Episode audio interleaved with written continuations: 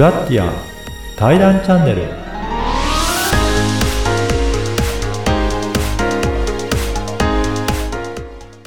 こんにちは、小ラボの岡田です。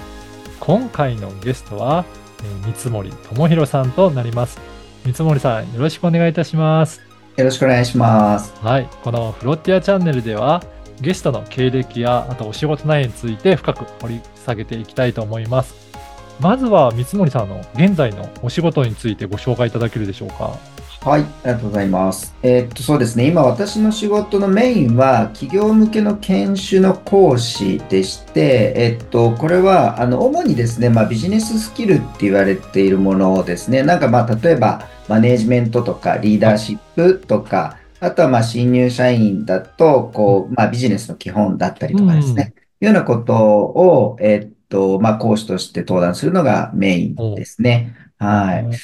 で、あの、まあ、それ以外にですね、スキーのインストラクターも冬場は、はい、えっと、まあ、なりわいにしてるのと、はい。あとは、まあ、研修の講師もですね、まあ、得意分野としては、その、エモーショナルインテリジェンス、まあ、通称、あの、俗称、一般的には EQ って言われてますけれども、まあ、人の感情を扱う心理学の一理論なんですけど、はい。まあ、それをですね、自分の、まあ、コアスキルとして、えー扱ってですね、まあ、人材育成の仕事をしているというようなところ。ええねそうなんですね。はいじゃあ本当にね、いろいろ幅広くお仕事をされていらっしゃるということなんですが、まずは、あの、本当にお仕事の始めた、まあ、どこから経歴があるのかっていう過去も掘り下げていきたいんですが、最初にお仕事されたのはどういった、えーお内容だったんでしょうかね？最初は僕、日立グループの、まあ、特に IT 系のですね、基幹企業に入りまして、はい。えっと、まあ、そこで大型のメインフレームと言われる、ううんんと、まあ、銀行さんとかのですね、なんていうかこう、決済とかの基幹を取り扱っているシステムとかのですね、メンテナンスとか、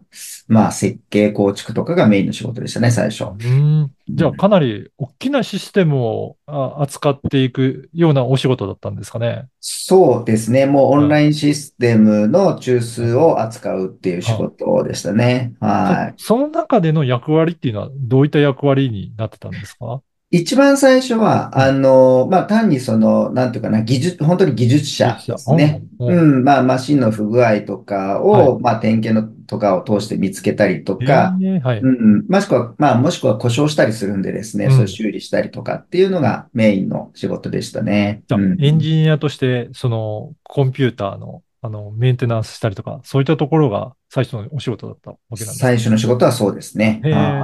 そこから何年かお勤めになっていったってことですかね？そうですね。で、うんそこから、あの、なんていうね、コンピューターそもそもの時代が、まうんあ、今皆さんが使われているような状態、つまりインターネットがあって、誰でもがパソコン1台持ってみたいな時代に、ちょうど移り変わるところだったんですよ。はい。うん、なので、あの、僕も多分に漏れずというかですね、その、もともと、まあ、人目につかないコンピューターセンターで技術者として働いてたのが、だんだんとその、誰でも使うインターネットとかを設計構築したりっていう方に移っていったので、はい。あの、例えば、まあ、銀行とかもこう ATM があったりとか、お店があったりとかいっぱいすると思うんですけど、あれを全国ネットでこう、せ、あの、つなぐとかっていう風なプロジェクト、今度はその、まあ、プロジェクトですね。はい。の、まあ、マネージャーとかをやったりっていうのがエンジニアとしては、うんまあ、大体最後の方の仕事はそんな感じですね。そうなんですね。やっぱりそのコンピューターの、まあ本当に初めの頃を携わっていらっしゃって、いろいろとその時代の移り変わりも、じゃあ体験されてきたっていうことですかね。まさにそうですね。なんかその、えっと、一人一台パソコンを持つとか、なんか電話線を通じて誰でもインターネットにつながれるみたいなところも経験しながら、はいそうですね。今のまさにこう、日本の、うん、インターネットがどう広がっていくかみたいなのを、まあ見ていたし作ってもいたって作っ感じていたっていうですかね。。じゃはいあそこに携わっていって、関わって、インターネットがどんどん普及する様子も目目の当たりにされてらっしゃったっていうことですね。そうですね。うん。ええじゃあ、そういって仕事もだぱり今までのその大型のコンピューターからどんどん移り変わっていったっていうことなんでしょうか？そうです、そうです。なうん。ので、大型のコン、まあ、コンピューターそのものって、なんうん。ていうかな、技術的な内容って全然変わらない。ちうん。っちゃくても大きくても一緒なんうん。で、まあ、うん。それがだんだんちっちゃく、さらにこう、ネットワークを介して広くなったっていう感はい。じなんですけど、はい、どんどんはあ。変わっていった感じですね。じゃあ、そのネットワークとして、ね、プロジェクトマネージャーとしても活躍されてたっていうことですが、そま、そのマネージャーの頃って、なんかうん。こんな苦労したとか、こんなことをうまくやっていけたっていう、そういった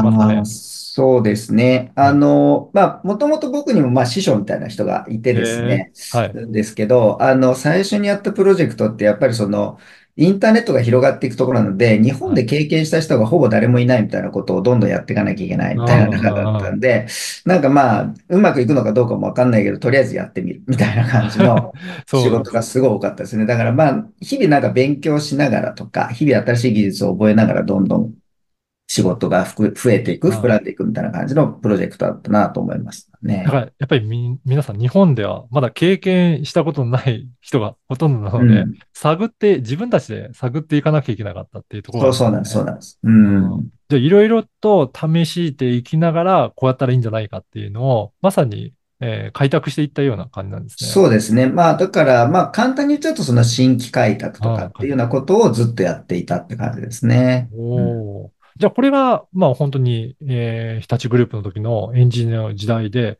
そこからまた仕事としては変わっていらっしゃったんですか？そうですね。そこから、まあ、同じ日立グループなんですけど、あの、新規開拓の仕事が、まあ、あの、それなりにうまくいくことが結構多くうなってん。いった中で、あの、まあ、仕事が、勝手に、まあ、会社がですね、あの、どうも新規開拓できると思い込んだらしく、はい。あの、営業の方に行って今度新規開拓してくれ。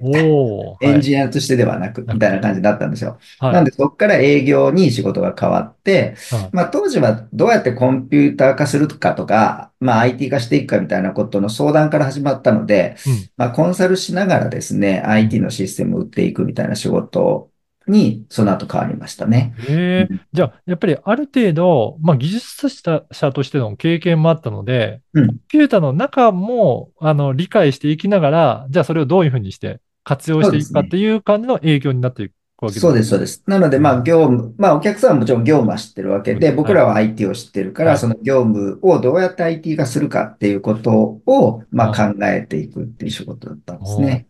例えば、こういった、あの、業種、こういったとうん。ころを IT 化していったっていうのは、何か、あの、お話しできるようなご事例とかってありますか？そうですね。例えば、まあ、後半やってたのは、えっとですね、生命保険のおばちうん。ゃん、だ、おうん。ばちゃんってうん。言わないか、今、セールスレディって言います。すけど、はい。あはい。の、まあ、昔はなんか紙で保険の、なん。かこう、説明持ってきて、こんな保険ありますけど、どうはい。ですかって営業来るじゃないですか。はい。で、あれが途中からパソコンとかなんかタブレットになったと思うんですけ。ど、あれを、まあ、そうそう作って、あの、ええはい、あの、そうですね、全国にばらまいあ、て使えるようにすると。か、うん。はい。じゃあ、そういったところも IT 化することによって、どんどん効率が良くなっていったりとかっていうとこそうですろをね。う各社が目指しん。ていって、まあそこの導入にあたって、いろいろ営業していかれたとうん。いうことなんですね。そうですね。うん。これはあれですか？またチームで動くのか、単独で動くのか、ど、どんな感じでお仕事としてはされてらっしゃったんですか？ああ、営業の時うん。も結果的にはチームチームで。うはい。うん。ん。まあ、一人一人で、あの、当然担当のお客さんみたいなのを持つんですけれども、はい。あの、なんつうかな、ある種、この業界のここを攻めようとか、うん。このプロダクトで攻めようみたいなのを決めて、うん。まあ、なん、そうですね、大体10人から、まあ、10人前後ぐらいの人数でプロジェクト組んで、営業プロジェクト組んで、なんかそこを攻めていくみたいなことをやってますね。おお、そうなんですね。じゃあ、これもいろんな開拓を結構な数開拓されていらっしゃったんですか？結構な数やったと思いますね。なんかまあ。保険業界はどっちかというとお客うん、さん側に考えがあったんですけど、あとはうん、証券業とかですね。まあだ僕の場合金融がメインだったんで、あはい。とは証券の、そのなんだろうな、昔はこう電話で証券うん、もあの株をう売っただ買っただん、ってやったんだけど、はい。あれをこうコンピューターでやり取りあをするみたいーにしていくとかね。はい。じゃあ、本当にいろんな業界でコンピューターが導入されていって、うん。IT 化されていったところを、まさにそこの営業として、いろんな業。界に入っていらっしゃったというはい。感じなんですね。えー、じゃあそういったところをやって、その次はどういったお仕事になっていくそうですね。で、あの、結局、日はい。立の中で、まあ、エンジニアをやったりうん。とか、プロうん。ジェクトマネージャーやったりとか、まあ、営業コンサルみたいなことをやって、まあ、職種をこう、いろいろ変わってる中、まあ、ある程度の結果もその中で出していたこともあって、はい。えっと、そこからですね、まあ、人材育成ですね。まあ、後進の育成に当たってくれみたいなことをオええファーされて、はい。人材開発部門に異動になるっていう。おー、またうんね、全然違った、あの、そうですお、お仕ね。事になってきたわけですね。はい。うん。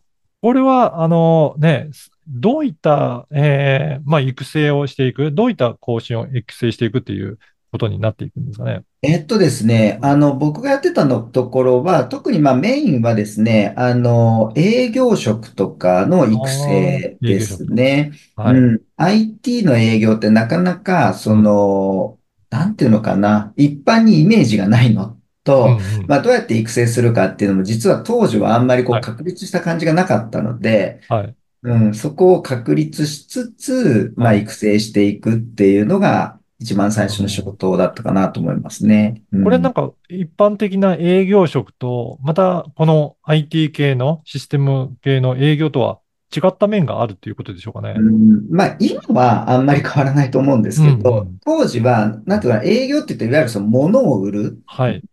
えっと、出来上がってるものがあって、これお客さん買ってくださいっていう営業だったうん。と思うが、まあ、営業っていうとなんかそれは主流だったんですけれどうん。も、当時のシステムの営業って物はなくってですね、はい。あの、まあ、もちろんパソコンとかコンピューターあるんですけど、それ単なる箱なんで、うん。中身のソフトウェアとかプログラムが必要になるんですよね。はい。それ自体は結局お客さんが何に困ってるかを聞いて、はあ、はい。それをこうやってるとシステム化できますっていう話をして初うん。めて、うん。まあ注文につながるっていう感じがあっうん。て、結局なんていうかな、物を売りに行くっていうより、やっぱり何に困ってるか聞かないといけないっていう。そういうことですね。うん。できるだけやっぱその決済権を持ってる人で、かつい。こう懐に入れれば入れるはい。ほど、まあ金額も大きなシステうん。ムになっていくし、みたいな感じだったので、それをどうやって開拓するのっていう、うん。うん、営業スキルが求められたって感じですね。だ、やっぱり商品とか物を持っていて、それを売るのとは違って、うんこれから作っていくわけなので、はい。何に困ってるかをしっかりやっぱり聞き出せる、そういった能力も必そうです、要なんそうです。ですね。うん。うん。で結局お客さんも物があるわけじゃないんで、はい。いかに信用されるかどうかでしかこう決済うん。してもらえないっていう感じでしたかはい。ら、はい。だからやっぱりお客さんのところに入っていって、どれだけうん。関係性を作っていくかっていうところが結構そう重要にそうそなってくるわけですかう。はね。い、うん。はい。うん。だからそういった関係づくりをやって営業ではどうやっていくのかっていうのを今度はお教え立つまで、うん。えー教育されていらっしゃったと。そうですね。これは何年かやってらっしゃったんですか？それもね、うん。10年以上おう。や、まあ、最終的にはその営業だけじゃなくって、もううんうん。職種関わらずですね、どうやっはい。てそのお客さんと関係を築くかとうんか、例えばまあ、プロジェクトでも、プロジェクトマネージャーとそこに関わるメンバーっていると思うんですけど、はい。その関係性をいかに築いて、まあ、円滑にプロジェクトをあ運んでいくかとか。いうようなことをお伝えしてたんで、うん、じゃあ、そういった、あの、お客さんのところに行くだけじゃなくて、あの、社内のチームのメンバーの作り方というか、関係性作りっていうところまでそうで見ていたっていう感すね。じでうすね。ん。やっぱりそういったチーム作りっていうのは、どんなところを大切にされていたとか、こういったところうんうんを、えー、まあよく重要視していたとかっていうところって何かございますか？そうですね。あの、まあ、よく世の、うん。当時はですね、あの、なんていうかな、えっと、プロジェクトとかも一応プロジェクトマネジメントって考え方はあって、あの、はい。こうすればうまくいくみたいなのがあったんですけど、うん。そこの中でやっぱ重要視されてるのって時間管理とか、えうっと、スケジュールん。管理とかうん。がほとんどなんですよ。タスク管理とかが。はい。だけど、うーんと、よくよくやっぱその自分の経験とか、周囲でうまくいってる人たちをよくよく見ていくと、うん。そんなことはまあ、当たり前にできてって、かはい。つですね、うまくいってるプロジェクト、そうじゃないのって見極めると、やっぱりそうん。の人の関係性がいいかどうかとか、いや、あすごい尽きるんですよね。あ。はい。で、あ、例えば、なんかね、お客さんとの関係が悪いと、おうん。客さんが、あの、プロジェクトマネージャーの言うことを信じてくれないんで、うん。あの、なんていうかな、むちゃくちゃ言ったりとか、すごいうん。怒ったりとかしてるみたいなのあるんだけど、うん。なんか信頼されてる人が同じこと言うと、あ、うん。そうですかって分かってもらえちゃうみたいなことが起きたりするっていうのがあなったり。るほど。はい。えーじゃあ詳しく見ていくと、実はそういった細かいタスク管理とか時間管理とかではない人間関係の部分で、うん。い同じことを言ったとしても、すんなりと進んでいくのかいかないのかっていう違いが大きく出て出。てくると。そうなんです、そうなんです。はあ、で、やっぱりあとメンバーのそのうん、マネジメントも、こうタスクをマイクロマネジメントしてきっちり管理するよりも、うん。ある程度やっぱりその本人たちを信じてですね、うん。で、そのある程度のこう裁量も与えながら、はい。こうお互いに対等にっていうのかな、立うん、場を築きながら、しっかりこう必要なことを言い合ってですね、やっぱりやってるチームの方がうまくいったりするんですよ。うん。なるほど。じゃあ、なんかね、従来から言われてるような、その、プロジェクトマネジメントっていう、なんかや、やり方をきっちり学んでやったとしても、それよりも、どちらかというと関係性がうまくいってるプロジェクトの方が、やっぱりスムーズになってたっていうのが、いろいろ見てそうです、そうです。分かってわけなんですはい。ね。で、結果として今なんてほとんど、まあ AI とかもあるから、そ。のタスク管理なんてほぼ自動化できるんうで、ん、うん。うん、そうするとまあ人がやることではないんですよね、ほとんどね。なるほうん。ど。うん。だから、そういった意味でも、本当の人との関係が大切で、じゃあ、このあたりを、あれですか、だんだん教育とかでも伝えていってたわけなんですかね？そうですね。基本的にはうん。僕もそこにほぼ尽きるかな、多分、教育でお伝えしていることは。ううん。ん。でも、このあたりって、なかなか教えるのって、その技術的なことと違って、また難しさがあるのかなと思うんですけど、はい。いかがですか、そのあたりは。おっしゃる通りですね。うん。で、うん。結局、僕ももともと理系だったのはい。で、はい。なんつうのかな、こう、理が通ってないことをうまく伝えることもできなかったし、うん。うんと、理がつ通ってないことを技術者とか理系とうん。か技術畑の人に言ってもですね、いや、はい。それは、それはたまたまでしょとか、それうはあなたが思ん。ってるだけでしょみたいな感じで、結局なんか届かないことが多いんですはい。よ。はい。で、じゃあと思って、その勉強し始めたのが、まあ、先ほどちょっと触れた EQ なんですけど、EQ。はい。うん。はい。これはまあ心理学で科学的な背景、研究もあるんで、まあ一はい。般化されている。つまりまあ研究があるってことは、あの一般的に通用するっていう概念だったりうん。するわけだし、うん。あとは、えっと、今その感情に関することって脳神経科学に基礎研究がどんどんどんどん移って進んでいるんですよはい。ね。はい。そうするともう覆しようがない感じで脳がこう動いてるんでこうなりますってへいう、え。うんことが明らかに言える部分が増えてきている。まあ、まだまだわからないところいっぱいあるんだけうど、ん。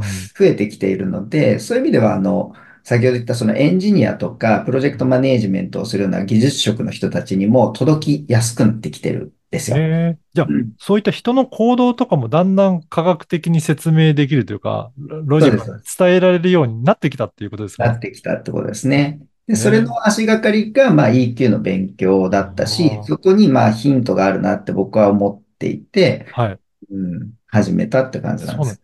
この EQ の研究とか勉強っていうのは、いつぐらいのタイミングで始められたんですかね？えっとね、僕が最初に、まあ、うん。本格的にやり始めた2010年ですうん。ね。うん。で、EQ の本自体はね、多分に、うんとね、19、あ、まあ、2000年ぐらいかな、うん。のうん。時に、あの、営業とかやってるフロントの職場に行った時に、まあ、僕もいろいろ、つど、都度困ることあったんで、はい。あの、まあ、いろんな本を読んでる中の一冊にあったんですよ。で、ちょっと興ん。味関心があって、ちょうどまあ2010年に人材開発部門に異うん。動になったので、まあそこで自分に何か武器が必要だなと思って、うん。うん。で、まあ、そこ、その時に、あの EQ が自分にとって面白そうだし、ちょっとお興味があるなってやり始めた。そうなんですね。じゃあ、その人材育成部門に移ったところが、まあ、タイミングとなって、本はい。格的に勉強され始めたっうんうんていうことでうん。すかね。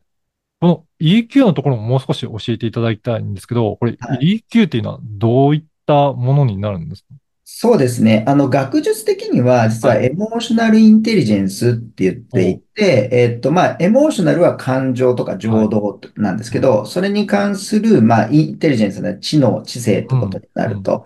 で、あの、まあ、EQ も emotional intelligence quotient、つまり、エモーショナルな IQ だうん。って言っていうん。ると。で、まあ、IQ はお分かりだと思うんですけど、知うん。能指数とかはい。知性って言われてるもんだけど、そこにですね、実はエモーショナルなものも知性であるっていう。IQ だって言って。るっていう理論なんですね。はい。で、えっと、要はですね、あの、これまあアメリカでもともと研究がスタートしてるんですけど、うん。アメリカ社会もうん IQ が高い人ほど、なんか、まあいい職についてるとうか、学歴がん。高い人ほどうん。いい職についてるんだけど、うん。じゃあその人たちが全員、必ずしも成果を出してるかうん。っていうとそうじゃないと。うん。だけど、学歴もそんな大したことないし、はい。IQ も大したことないんだけど、すごい成果を出してる人もいるよねと。だとすると、IQ とか学歴以外に、そのうん。人間の能力を決定づけるものって他にあるんじゃないっうていんうことを、まあ思う人たちが出てきたと。はい。で、その研究をしていたら、どうも、その人の気持ちがわかるとか。自分の気持ちもわかって、自分の気持ちをうまく調整できると、まあ、チームでの関係性がうまく築けて、いろはんな人の協力が得られるんで、あ。うん。結果として大きな仕事を成功に導きやすいってことが分かったわけですよ。なるほど。うん。うん。で、それが、まあ、エモーショナルインテリジェンスっていう理うん。論として、うん。1990年ですね、に論あ文が出たのかあ、な。はい。そうなんですね。これ、簡単に言うと、その EQ の高い人はどんな感じで、低いのはど、どんな感じと、なんかわかりやすく表現することって可能ですかね？そうですね。うん、うんとですね。まあ、例えば IQ が高いけど EQ がうん、低いなみたいなケースだと、うん、あの、以前ですね、あの、国会議員のうん、方で、うん。あの、えっと、このハゲ違うだろうとか言っあて、ああ、の、パワハラで問題になって辞めさせられたはい、議員いらっしゃるじゃないですか。はい。あの方、例えば、まあ、人悪く言うのはまあちょっとあれですうん、けど、うん、まあ、例に挙げると、例えば、あの方、東大も出てるんですうん、よ。うん。うん。で、厚労省のエリートコースも進はい。んで、ハーバード大学に留学してある。つまり、あ、まあ、IQ とか学歴で言えば申し分ないと思うんだけど、あの報道の録音とか聞くと、知的かって言われるとですうん、ね、いや、賢いんだったらもうちょっとやりはあったでしょってはい。いう、言い方もあったでしょって思えると思うんだけど、うん。そう欠落してるのは何っていうと、まだ EQ は欠落してるよねと。なるほど。あ、じゃあ結構そこって結構 EQ と IQ で別物というふうに考えるといいんですかね。相関関係があんまりあるわけでもなかったりするんですかね。えっとね、そう、IQ と EQ は実は相関とかはないんですけど、うん、うん、ただですね、EQ を高めるときうん、も、やうん。っぱりね、認知能力が必要なんであ、すよ。言語能力とかね。なるほど。はい、そうそうはい。だから、結果的にある程度 IQ も必要。だからまあ、IQ はめちゃくちゃ、い、なんめちゃくちゃ低いというか、まあ、言い方悪いな。勉強を全くしなくて EQ だけ高ければいいかって話ではなくてですうん。ね、EQ を高めたかったらやっぱある程度の学力は必要になってくるあ、って。理、理解するために、いろいあ、ろ、ある程度の知識を持ってないと、その方のところも理解できないっていう感そうそう、そういうことです、そういうこじですかね。とです。そうですああ。だからそうやって、えー、EQ を高めるためにはある程度知識も持っていきながら、相手のことも感情としても分かっていくっていうそうそうそうそう。高めていく必要があるはいんですはい。ね。うん。だから、あの、IQ だけ、知識だけ入れたとしても、なかなうん。か人との関係性はうまくいかないこともあるよっていうことあると、ですよね。そうですね。うん。ああ、じゃあ、こういったことを研究され、勉強されていきながら、この人材育成のところにも活かしていかれてたっていうことなんそういうですかことですね。うえーん。これ、どうですか？取り入れてみて、何かこういうふうに変わったっていうようなプロジェクトだったりとか、人だったりとか、いらっしゃいますかね？うーんとですね、例うん、えば、あうん、の、僕が見た人の中で、うん、最初ですね、あの、自分の感情みたいなことがよくわからないって言ってたエンジニアのうん。人がいたんですよ。はい。で、その方は、なんとかな、病気がちでもあったし、あの、人の気うん、持ちがよくわかんないんで、まあ、その人自身は別にあんまり何とも思ってなかったみたいなんだけど、どうもうまくいかないことが多々あるとは思っていたと。はい。で、まあ、その EQ の講座を受けたときに、どうも自分は自分の感情がまず捉えられないんだってことに気づかれて、はい。でまあ、その自分の感情を高めるためのトレーニングみたいなのをちょっとご紹介してですね、で、あの、数ヶ月してですね、メールをくれたら、なんとなくこう自分の感情がわかるようになりましたっていうふうにおっしゃられていて、はい。で、まあ一年ぐらいしたらですね、なんか健康状態も良くなったし、ええはい。そう、あの、なんかね、周囲との仕事のやりとりとかも、はい。割と、なんか以前に比べるとやりやすくなりました、みたいなことを連ん。絡いただいた方がいらっしゃったりとかしまええすね。そうなんうん。ですね。あ、まずは他人じゃなくて自分自身の感情も知ることが大切なんですか？あの、結局ですね、他うん。者の感情って脳の中が見えるわけじゃないかうん。ら、うん。あの、100%分かったりはしないわけはい。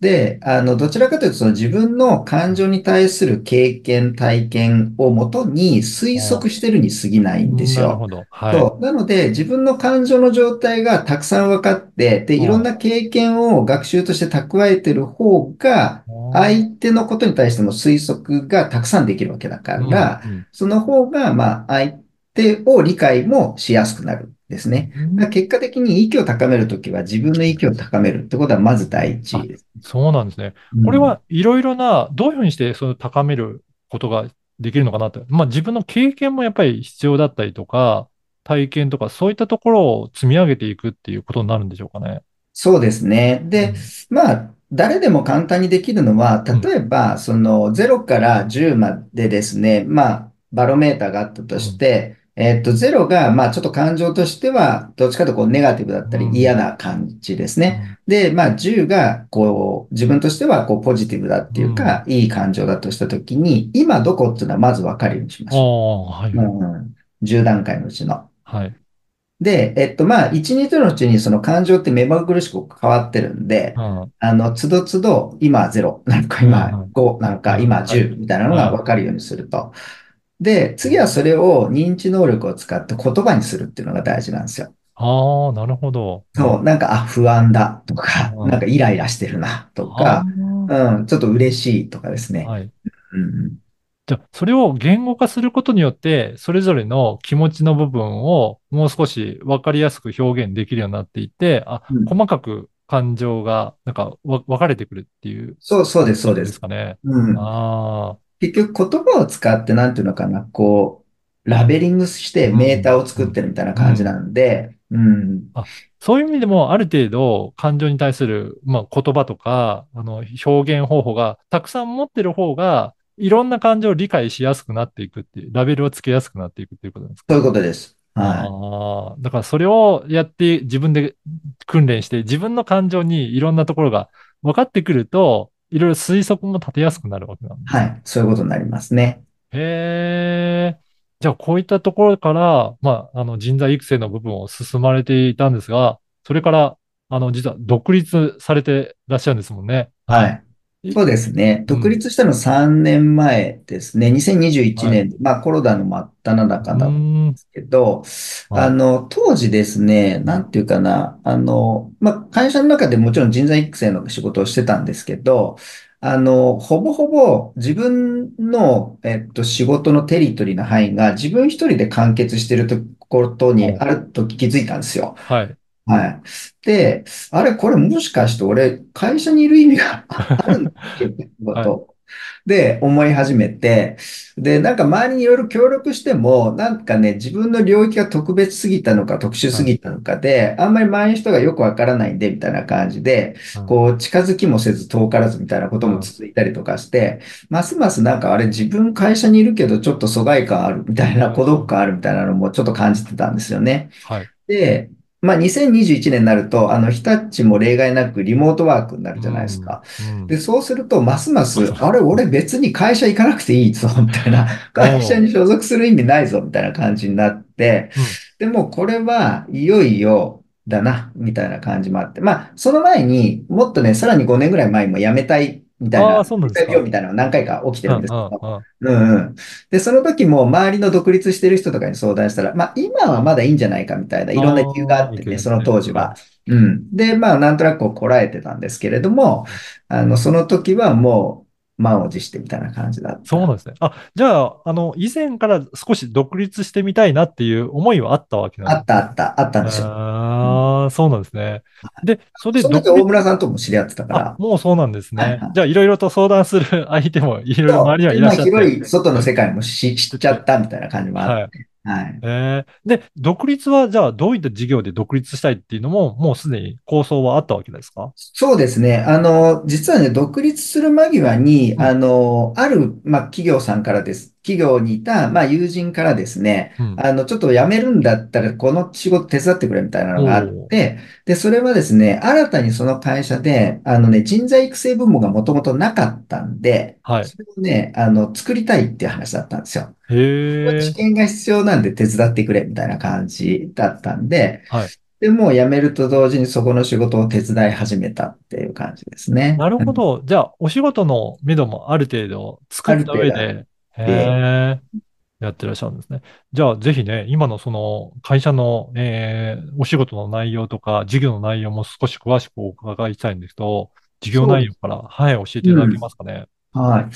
あの、そうですね。まあ、さっきの話のうん、続きでいくと、その辞める前から、僕うん、実はその、外でですね、自分がどれぐらい通用するのかなと思って、あはい。の、副業は気にされたんで、あの、お金はもらわずうん、うに、ん、まあ、ボランティアでその、セミナーをやったりとか、はい。ワークショップをやったりとかしてたんですけど、その流れのまま実は起業してまして、うん、うん、で、先ほど言ったように、その、自分の、まあ、スキルとか会社の軸は EQ なんですけれども、えっと、それをもとに、まあ、人材開発の、まあ、いわゆる一般的な研修とかもやってるんですけうど、ん。あの、まあ、僕の場合はあんまり教えるっていうよりも、なんか体験から学習していくようなワークショップスタイルのものが多くて、はい。でその中のツールとして、例えばレゴブロックを使ったレゴシリアスうん、プレイっていう、まあ、世界的に確立したですね、ワークショップ手法があったりするんで、はい。えっと、それを用いたワークショップをやったりとか、うん、あとね、うん。EQ もまあ、ほぼほぼ、なんていうか、感情って答えがないんで、1位の。はい。結局、その、それぞれが、なんていうかな、理解してもらうとか、あの、感じ取ってもらうしかないんで、そういう意味では、なんかこう、一律にこういうものですって教えるのではなくて、やっぱりなんかいろんな経験から、ああ、そう感じますよね、こう感じるな、みたいなやつを学んでもらうしかないんうで、ん。うん、まあ、そんな内容のものが多いかなとあ、思いそうなんですね。ますね。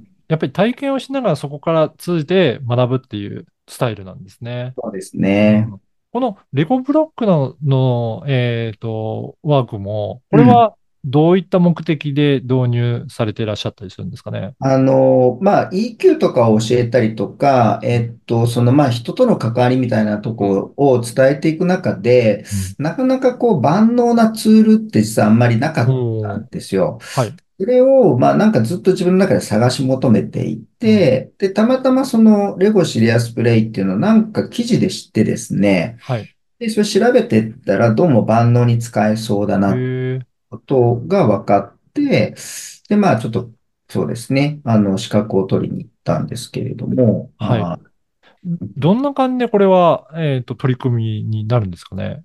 あのーえっとですね、まあ、レゴっていうと子供のうん。おもちゃみたいな感そうですよね。じがあるんですけど、組み立てていって何はいか作っていくってはいうイメージあそうりますね。そうそう、あはい。るんですけど、まあ、ブロックを使うのはブロックを使うんですね。うん。で、それを、まあ、あくまでもツールとして使う、教はい。材として。使うって感じになるんですけど、例えば、なんていうかな、今の自分の仕事を、まあ今こうやり取りしてますけど、あはい。の、例えばですね、今の自分の仕事のイメージを、あうん。の、説明してくれって言っても、サラリーマンってなかなかこうできなあい人が多かったりすあ、るんですよ。はい。でその時に、そのレゴブロックでなんとなくこう作ってもらって、その作品をうん。使いながら、ここがこういう意味で、あそこがこういう意味で、ここがこういう意味でって言って説明してもらうみたいな感じええ、なんです。なんかね、こう頭の中にある、あ、なんとなくぼやっとしたやつをこう手を動かしてこうで形にするみたいな。あうん。で、あ、これは、ううん。ん。やっぱり手を動かして何かもものにして形にするっていうところから、いろいろ説明にもつながっていくていそうそう。で結局なんかね、手を使って、しかうん。もこうブロックを使って手に刺激を与えてるとうん。脳が活性化するらしいんですよ。ええ、で、イメージが具現化しやすいみたいなので、あで、そういった理屈を使って、あ、はい。うん、形にしてる。ええ、なるほど。じゃあ、本当にそういったいろいろな、あの、ワークを使っていきながら、各、いろんな企業さんに、じゃあ、導入されて今いるっていうことですかね。そうですね。もう本当にあの、皆さんがよく知ってるような有名企業、大うん、手企業さんもあるし、まあ、ベンチャー企業さんもあるうん、しっていう感じですね。もう企業の大きさとか業種は、もう今はもう本当に多岐に及んでうて、どういうん、業界が多いとかっていうのも、ちょっとむ難しいぐらいにぐらいな。感じですね。はい。あの、いろんな、まあ、会社でも、あの、階層があると思うんですが、うん。どういった階層に導入されるとかって、そういったのもあるんですか？今は、うん、と、どっちかというと、その管理職とかうん。リーダー層の方とかが多いであ、すかそうなんね。ですうね。ん。やっぱりチームを率いていくようなう方たちん。に向けて導入していただいて、そうですそこからね。体験して学んでいただうん、くっていううん。スタイルなんですかね。はい。うん。なんか、これからはこういう感じで、あの、会社も進めていきたいというような、これからの思いとか、展望とかありますかね？そうですね。まあ、今は、それこそ、まあ、まあ、人材育成の部門とか、企業向けの研修とかっていうのうん。が主にメインなんですけど、うん。えっと、まあ、それ以外に僕の場合、まあ、スキーを通じてスポーツとか、うんまあ、あと、スキーの場合、観光も伴ったりするので、はい。そういったところもちょっと関わったりしてますおと。で、ーあ、あとね、会社辞めた時のもう一個大きな理由がですね、子供向けの教育に関わりたいっていうのがあ、実はあっそうなんでて、すね。はい。はい。で、そっちもね、あの、実際にまあ、独立から、あの、実際にやって、やってるんですよ。で、うん。そのね、EQ を子供教育に入れていくってこと。まあ、ええなんていうのかな、非認知能力を高める、うん、ための、あの、教材だったりとか、その材料がいろいろあるんで、うん。うん。まあ、それをですね、入れて、その、なんていうのかな、子供の心を豊かにすることで、うん。そもそもいじめって何ってうん。いうぐらいな感じにしちゃおうとか、うん。あの、やっぱり不登校で困ってる子供もいたりとかするので、まあそういっはい。たのをなくすことに結果としてね、つながうったりとかん。するので、うん。まあ今はそれもやってます。ただね、日本でやっぱ教育ってあんまりうん。お金にならないんで、うん。うん、そっちは、なんていうか、ある種、ライフワークとしてやる。で、はい。まあ、ライスワーク、食べるための仕事とうん。しては、さっき言った、まあ、企業向けのおう金のある企業ん。さんからお金をしっかりいただいてっていううん感じで、まあ、事業は進めていこうかな、なんていうふうには思ってますけうんどね。うで、こん。の教育、子供たちの教育にも、まあ、力を入れていきたいということなんですが、そのあたり何かね、あ思うところは、こういったところで、なんかやっていきたいなという思いが、あの、あるっていうのそうですね。ね。特にうん。今は子ども教育とうん。地域創生っていうところ地域とですね。はい。が、うんと、僕の場合はまあ重なっていうて、ん。うんとね、なんていうかな、やっぱり教育って突き詰めていくと、うんと都心部とかよりも地うん。方のそのね、うん。自然とかいろんな環境があるところの方が豊かに育つ感じがあるんですよ。そうなんですね。はい。うん。なので、まあそういった環境のある、どっちかというと地方とか地域って言われているところでの、今度はまあ子ども教育の充実を図るってういう。ん。で、どっちかというと地方とか地域に行くと学歴が低いとかですね、なんかうん。教育があんまり良くないみたいに思われがちなんだけど、そはい。こをちょっと変えたいっていううん。思いがありますね。うん。うん。実はいまあ、おろいろ体験ができるので、地方の方が可能性があったりとかするわけなんですかね。そうですね。うーん。リ。ソースはね、意外と地方はあ、あるにはあるんですよ、すごい。うん。だからそこをうまく活用して回っていくような仕組みを作っていけばいいってそうなんです、そうなんです。うん。ね。だからね。まあ、ほら、有名大学とかどうしても都市部にあったりとかするんで、はい。まあ、その中ね、高等教育は、あの、それこそ都市部に行ってもいいと思うんだけど、うん。またなんかその、大人になった時にですね、その地域を思い出して、で、その地域を盛り上げるためにどうするかとかっていうのにちょっとまたうん。関わってもらうとか、なるほいうふうど。にこう、循環していけばいいのかなっていうふうには思ってるんですけどね。うん。なんかん。そういったイメージも今、三森さんの中では持っているので、そういった教育にも携わっていくはい。ということですね。ね。あと、もう本当に最、ね、最初の頃におっしゃってた、あの、スキーのインストラクターというのがね、今のお話の聞いた中ではかなり異色な感じもするんですが、はい。いつぐらいからスキーはやってらっしゃるんですか？まあ、スキーはもちろん子供の時からやっやていっていて。て、えっはい。とね、インストラクターになったのは大人になってからあなんですよ。会社に実あ、は入ってから。で、はい。あの、なんていうかな、じ、地元っていうか山形で僕育ってて、あはい。の、子供の時からスキーはやってましたと。で、はい。会社に入って、えっとね、大阪に配属だったんですね、最はい。初。で、その大阪にいた時の先輩がスキーが好きだったので、で、うん。一緒に行く人を探してて、まあうん。僕に白羽の矢が立って一緒に行くようになりましたと。はい。で、どうもね、一緒に行ってたら、あの、他の人より自分が上手いことにはい。気づき始めうん。て、で、いわゆるその、指導員資格とか取るのには、こう、あの、バッジテストってこうあってですね、はい。なんかまあ、スキーの1級とか2級とかあるんですけど、うん。まあ、それを取っていく必要がどうもあるぞ、みたいなうん。ので、それがですね、みんなこう、2級とか1級とかって苦労して取ってるって言うんですけど、僕うんすぐ受かったんですよ。おー、そうなんですね。はい。はいはい。で、うん。あれ、これ自分で才能あるんじゃないかって勘違いし始めて、うん。で、それからですね、あ、じゃあと思って、まあそうんの先もと思って指導者の資格を取ったりとかしたっええて感じなんですよね。そうですね。で、もうね、にインストラクターやってからもう20年以上にあ、なるんで、うはい。ん。これ、どんな方を教えていらっしゃるんですか？今。もう僕の場合はピンキリ、あの、本当に初めて、全く初めてやりますっていう人からは、いそれからまあ、ある程度の、なんていうかな、ベテランというか、あへの、え上位の、うん、上級者までをずっと教えてますね。はいへえ。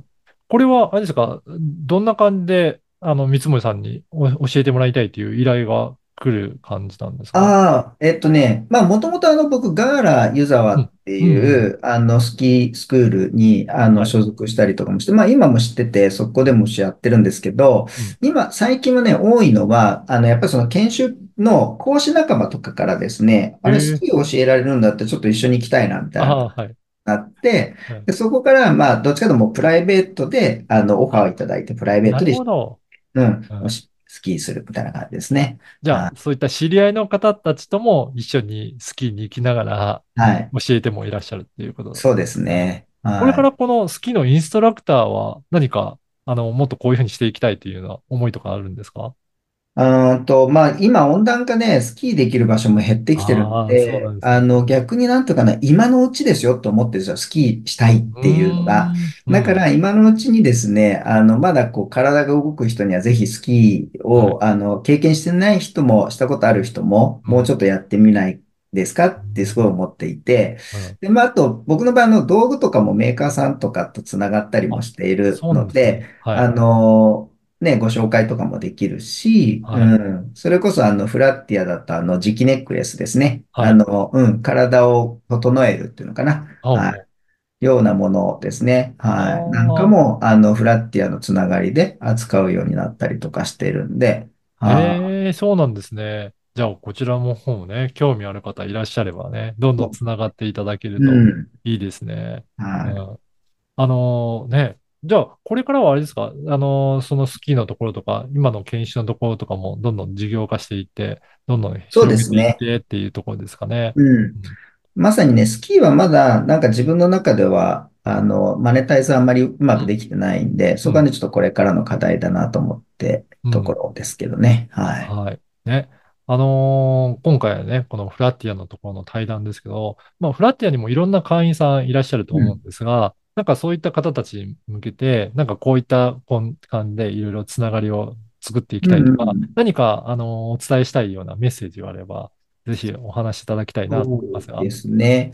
うんあの、僕の、まあ僕を利用してくれっていうよりもですね、うん。なんかあの、お互いにやっぱつながってですね、いろんな素材とかいろんなものもそうですけど、扱ってる方もすごくたくさんいるんで、あの、フラッティアの中でいろいろこう顔を出していただいてですね、つながりを持っていただくとすごくいいんじゃないかなと思ってます。まあ、先ほどのチックネックレスもね、あの別の方がされてる、アングルっていう会社でされてる方がいて、で、まあそことつながって、まあ僕も代理店になったりとかしているし、うん。あとはなんかあの、スマホのなんかノベルティを作ってる会社さんがあったりとかして、見せれるかな？あのね、見えるかおー、はい。これとかそうなんですけど、はい。あの、なんつうのかな、こう、ホルダーになるんですけどね。ええそうなんですこれプね。リントしてくれたりするうんうんうんあ、できるんで、なるほど。なんかね、そう、ノベルティを作ってる会社さんとかも、フラッティアで知り合って、こう、お願いして作ってもらったりとあか、ーうん、もういろいろ知ってるんで、なんかね、自分がこういうことやりたいとか、こういうの作りたいんだみたいなのも意外とフラッティアの中にいるんですよ。ねえ、そうなんですね。だからいろいろなつながりをもうどんどんどんどん皆さんも広げていただけると、そう。ご自身の事業の広がりにもなるし、いろんなね、協力関係にもなっていくっていうことですね。はい。うん。ね、じゃあこれからもね、そう、利用もし、じね、自分自身も利用してもらえたりもするから、そうそう、ぜひなんかつながって、いっぱいつながってもらっていいんじゃないかなと思っていいですよね。うん。ね、だからこういった対談もぜひ聞いていただけると、三森さんもどんなお仕事されているのかとかね、どんな経歴なのか今回のでいろいろ知っていただいたきっかけになったと思いますので、ぜひこちらからもね、参考にしていただけたらと思います。はい。三森さん、今日はいろいろなお話聞かせていただいてありがとうございました。ありがとうございました。はい。